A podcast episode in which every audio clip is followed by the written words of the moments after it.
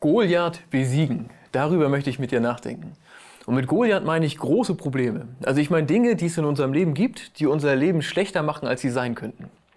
Ich hoffe, dass wir heute einen Schritt weiterkommen, im Grunde bei, bei unserem Kampf gegen unsere persönlichen Goliathe. Und vielleicht kennst du den, ähm, die Geschichte von David und Goliath. Wenn nicht, ist egal, lernst du sie heute kennen. Aber, aber die, die gibt uns sozusagen den Input. Weil ich glaube, dass in dieser uralten Geschichte ganz große Weisheit steckt. Ich glaube, dass wir aus dieser uralten Geschichte von David und Goliath ähm, im Grunde Prinzipien ableiten können, die uns heute helfen, unsere Probleme anzupacken und eben auch da weiterzukommen.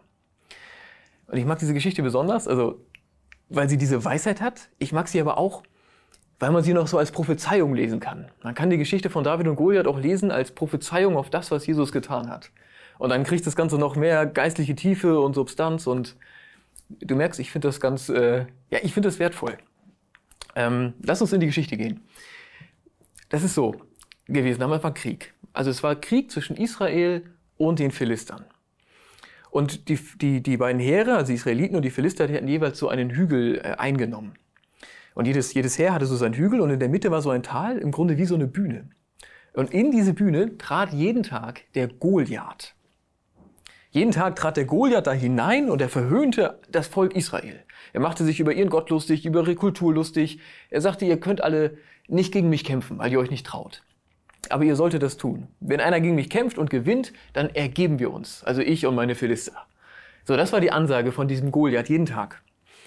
David damals, ganz, ganz junger Kerl, 13, 14, 15 Jahre alt, irgendwie so, der war noch nicht Teil des Heeres, der hatte noch keine Wehrpflicht. Aber er wurde von seinem Vater zu dem Heer geschickt, seine Brüder, seine Brüder so ein kleines Care-Paket bringen. So, auf jeden Fall, jetzt ist der David da. Und der David hört wieder die Show von dem Goliath und fragt dann, warum kämpft denn keiner gegen den? Er kann ja nicht so schwer sein. Ganz so hat er das nicht gesagt. Aber auf jeden Fall, er sagt, er will gegen den kämpfen. Und den Brüdern war das peinlich. Ja, David, ist halt den Mund so, ne? Spiel dich nicht auf. Und die anderen haben es nicht ernst genommen. Und, und irgendwann so dem, ich sag mal, aus Verzweiflung hat man gesagt, ja, Chance von 1 zu 1 Million, lass den Jungen versuchen.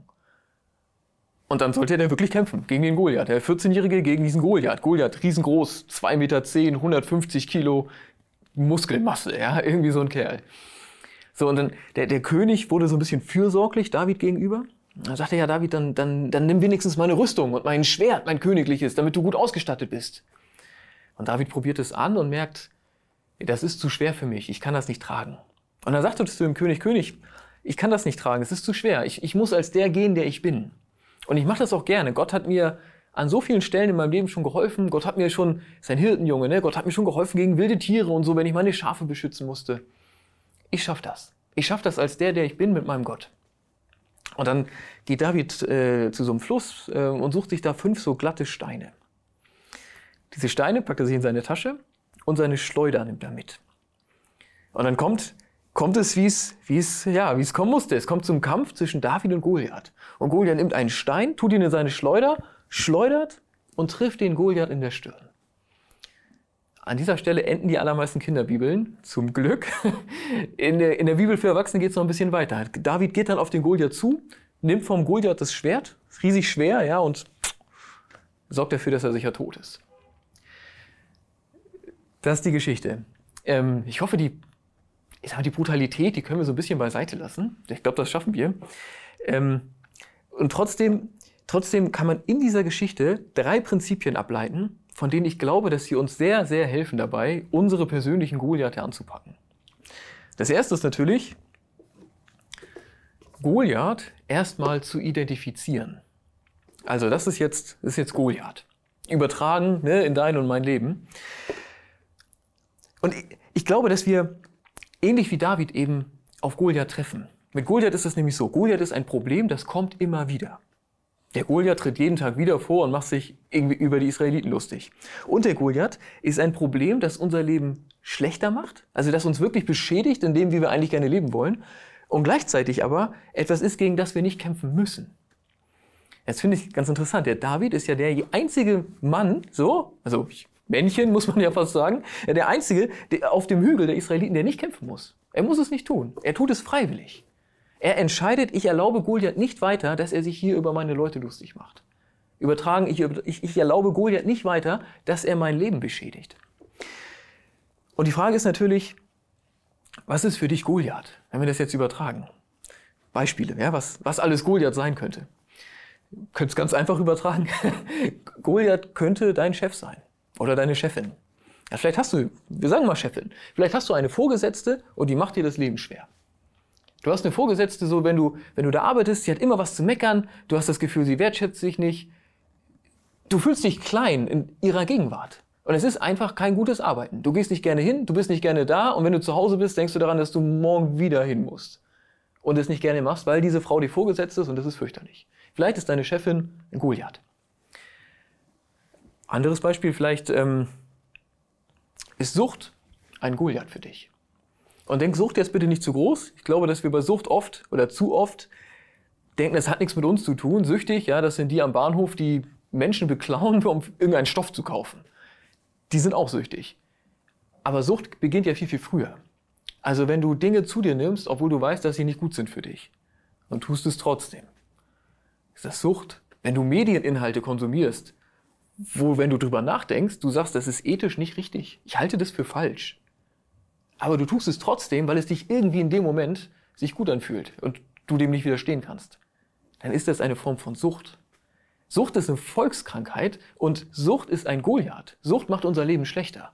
Und dein Leben wird besser, wenn du gegen Sucht kämpfst und gewinnst. Sucht könnte dein Goliath sein. Letztes Beispiel. Beziehungsprobleme können auch ein Goliath sein. Also, ob es jetzt Partnerschaft ist oder Freundschaft, Familie, ist egal. Wir machen mal ein großes Paket. Ehe. Vielleicht bist du verheiratet, du hast versprochen, ich will dich lieben, ich will dich ehren, ich will dir treu sein, bis zum Ende unserer Tage. Aber die Liebe ist erkaltet. Du spürst, dass, dass dir immer schwerer fällt, dein Versprechen zu halten. Die Liebe zu spüren und die Liebe zu leben. Und du ziehst dich zurück, du meidest deine Partnerin oder deinen Partner. Das ist ein Goliath. Ein Goliath, ein Beziehungsproblem. Das ist das erste Prinzip. Lass uns Goliath erkennen. Lass uns Goliath mutig in die Augen schauen und sagen, du hörst jetzt auf, mein Leben schlechter zu machen. Das ist das Erste, was ich aus dieser Geschichte kenne. Und auch wenn Goliath riesengroß ist, sind wir mutig und benennen ihn. Und dann geht es weiter. Das zweite Prinzip, das ist, das ist dass wir da nicht, nicht alleine sind. Ja, ich habe dir das Schaf mitgebracht von meinem Sohn, Thies. Ähm, das steht einfach dafür, dass ich als Christin oder als Christ weiß, dass Gott mein guter Hirte ist. Als David ein älterer Mann ist, hat er Psalm 23 geschrieben. Und ich stelle mir vor, dass er hier so als ganz, ganz junger Kerl diesen Glauben schon hatte. Dass er das schon wusste, dass Gott mein Hirte ist. Und ich glaube, dass das genau die richtige Einstellung ist, wenn ich so einen Goliath vor mir habe. Wenn ich so einen Goliath vor mir habe, ist es gut, wenn wir uns daran erinnern, was wir glauben. Und ich persönlich finde, dass Psalm 23 das so schön in Worte fasst, wie, ja, wie, wie es schöner fast nicht geht, ja? Lass uns das noch einmal zusammen hören. Der Herr ist mein Hirte. Mir wird nichts mangeln. Er weidet mich auf einer grünen Aue und führt mich zum frischen Wasser. Er erquicket meine Seele. Und er führet mich auf rechter Straße um seines Namens willen. Und ob ich schon wanderte im finsteren Tal, fürchte ich kein Unglück. Denn du bist bei mir. Dein Stecken und Stab trösten mich. Du bereitest vor mir einen Tisch im Angesicht meiner Feinde. Du salbest mein Haupt mit Öl und du schenkst mir voll ein. Gutes und Barmherzigkeit werden mir folgen mein Leben lang und ich werde bleiben im Hause des Herrn, immer da. So hat David als alter Mann seinen Glauben zusammengefasst. Ich glaube, dass er als junger Mann schon so geglaubt hat. Und ich glaube, dass es richtig ist, wenn du und ich uns an diesen Worten festhalten. Wenn du und ich vielleicht diesen Psalm auch ganz bewusst für uns beten, gerade dann, wenn wir Stress haben, gerade dann, wenn wir Angst vor Goliath haben, denken, ich, ich schaffe das nicht, gegen ihn zu kämpfen. Du bist nicht allein. Du bist Kind des geliebten Gottes und du darfst es genauso beten wie David. Der Herr ist mein Hirte. Mir wird nichts mangeln. Ich finde diesen Psalm, der hat im Grunde noch mal, für mich nochmal ein Gewicht gewonnen, weil, weil, weil Jesus ja darauf Bezug nimmt. Also David hat schon gebetet, der Herr ist mein Hirte. Und Jesus sagt von sich selbst, ich bin der gute Hirte. Also ich bin der Meinung, dass Jesus ganz bewusst Psalm 23 nochmal so eintütet und sagt, genau so. Bete genau so. Gott ist für dich. Gott ist auf deiner Seite. Gott bereitet einen Tisch im Angesicht deiner Feinde. Er ist dein Hirte, er führt dich zur grünen Wiese. Lass uns daran erinnern, gerade wenn wir vor einem Kampf stehen. So hat es David gemacht, so machen wir es auch. Und das dritte Prinzip ist, Wir kämpfen als die, die wir sind. Also bei David ist es ja so, David nimmt Rücksicht auf seine Schwächen. Der König sagt, komm, Junge, ne, nimm mein Schwert, nimm meine Rüstung und so. Und David sagt, ich tue das nicht, weil es zu schwer ist und weil es ja auch Quatsch ist. Ich, ich stelle mir vor, so ein junger Kerl, vielleicht wiegt er 65 Kilo. Der Goliath, 2,10 Meter oder noch mehr, 150, 160 Kilo. So ein Junge kann nicht im Nahkampf gewinnen. Das ist Quatsch. Das ist so, als gehe ich boxen gegen einen der Klitschko-Brüder. Das ist nach fünf Sekunden vorbei. Ja? Also man kann nicht mit so viel weniger Gewicht in einem Nahkampf besiegen. Und das weiß David ganz genau. Der David ist nicht dumm. Der David weiß, wo seine Schwächen sind und er meidet diese Schwächen. Deswegen nimmt er keine schwere Rüstung und keine, kein Schwert, sondern er nimmt so eine Schleuder. Ja, das ist die Schleuder von David. Und für uns, wenn wir das jetzt übertragen, für uns ist es, glaube ich, im ersten Schritt wichtig, dass wir, dass wir es genauso machen wie David. Also, dass wir unsere Schwächen anerkennen und darauf Rücksicht nehmen. Also, wenn wir in unsere Beispiele nochmal reingehen von vorhin. Das, das Ding mit deiner Chefin. Wenn du sagst, du willst das klären, ja, du möchtest dich da gerade machen, du willst, dass das jetzt irgendwie eine andere Beziehung wird und ein anderes Arbeitsverhältnis. Da macht es ja Sinn, dass du das ansprichst in einer Situation, in der du dich nicht total wie soll man ja sagen, klein und blöd fühlst. Ja, weil wenn du da sitzt und denkst, ja, ich finde ja auch, das ist nur noch Quatsch, was ich rede, ja, weil ich so eingeschüchtert bin. Das ist nicht die, Situ die Situation, in der du zeigst, was in dir steckt. Also such eine Situation, in der du gut drauf bist. Such dir Unterstützung, wenn du sie brauchst. Du weißt, was ich meine, ne? Meide deine Schwächen. Und bei der Sucht ist es ja genauso. Es macht ja Sinn, sich da selber zu analysieren, wann werde ich denn schwach? Was kann ich vielleicht die Situation meiden? Kann ich mir ein anderes Ritual geben? Was auch immer da klug sein, ja, so wie David. Und, und beim Beziehungsproblem ist vielleicht das, das Schwierigste, aber auch, auch da gibt es ja Dynamiken, die sich wiederholen. Gibt es Situationen, wo ich merke, ich werde gallig oder so unbarmherzig. Da kann man auch, auch Rücksicht nehmen und seine eigenen Schwächen erkennen. Und dann eben die Stärken nutzen. David hat so eine Schleuder gehabt und die sieht, ja, die sieht natürlich anders aus, als sie damals aussah aber sie funktioniert genauso. Und ich habe mir im Internet Videos angeguckt, wie man damit arbeitet. Man tut hier was rein. Ich habe einen Ball. David hat den Stein, das ist natürlich viel äh, besser als Waffe dann, ja. Und man kann damit sehr, also relativ weit und sehr genau schleudern. Worauf es mir ankommt, ist, was David hier getan hat, das ist wirklich äh, klug. Also, ich weiß nicht, wie es dir geht. Ja, mir, bei mir lief die Geschichte von David und Goliath so unter Wundergeschichte. Es gibt ganz viele Wunder in der Bibel und eins davon ist, der kleine Junge besiegt den Riesen. So habe ich es gedacht, aber so ist es gar nicht gemeint. So eine, so eine Schleuder ist eine sehr, gefährliche, eine sehr gefährliche Waffe. Und wenn man geschickt ist und die einsetzen kann, kann man damit einen Riesen besiegen. Und der, der, der David, interessantes Detail, er nimmt sich genau fünf Steine mit. Also fünfmal kann er mit dem Stein auf den Riesen schleudern. Und also ich finde es so interessant, weil einerseits, ja, er kann fünfmal schießen, andererseits hat er aber nicht so viele Steine dabei, dass er gar nicht mehr laufen kann. Er macht ein Risikomanagement. Und es ist ein total vernünftig, vernünftiges Vorgehen. Er sagt, fünfmal werde ich schon schaffen, wenn ich bis dahin nicht getroffen habe, dann hat Goliath mich eh erwischt. Du merkst, ne, da ist, weißt du, da ist dieses große Gottvertrauen und gleichzeitig ist da aber so ein kühnes Abwägen, so ein vernünftiges Handeln. David setzt ganz bewusst das ein, was Gott ihm gegeben hat und tut, was vernünftig ist. Er setzt Gottes Gaben ein und das ist eben diese Schleuder. Und wenn man damit gut umgehen kann, dann funktioniert das auch. Und für uns übertragen natürlich, wir nehmen Rücksicht auf unsere Schwächen und wir fragen natürlich, was hat Gott uns gegeben? Überleg dir das, was hat Gott dir gegeben, was dir helfen könnte gegen deinen Goliath? Und dann setz das ein, setz die Gaben Gottes ein, die er dir gegeben hat. Das ist es, ja, was diese Geschichte, finde ich, für uns bereithält an Prinzipien zur Problemlösung. Also sie macht uns Mut, einfach mutig, den, den, den, den Goliath zu fokussieren und zu sagen, so geht es nicht weiter. Ich steige jetzt in den Ring mit dir. Ich gehe mein Problem an. Sie lädt uns ein, es im Gottvertrauen zu tun. Gott ist unser Hirte. Ich erinnere mich, ich bete Psalm 23, ich erinnere mich an das, was ich glaube. Und ich gehe klug vor. Ja, im Gottvertrauen gehen heißt nicht, dass man was Dummes tut, so, sondern, das, sondern ich, ich, vermeide meine Schwächen und ich setze ein, was Gott mir gegeben hat an Gaben. Und so gehe ich in den Kampf das wäre jetzt eigentlich schon genug. Und trotzdem glaube ich, dass die Geschichte noch mehr hat für uns. Es geht sozusagen noch eine Ebene tiefer. Weil wir können es auch anders denken. Wir können halt, wenn wir fragen, wer ist Goliath? Wir hatten jetzt unsere Beispiele, da könnte man auch eine Million andere Beispiele geben. Wir könnten aber auch sagen, wir denken Goliath jetzt maximal groß. Und dann ist Goliath wirklich die Sünde. Also die Sünde an sich, nicht die einzelne, sondern die Sünde der Welt und der Tod.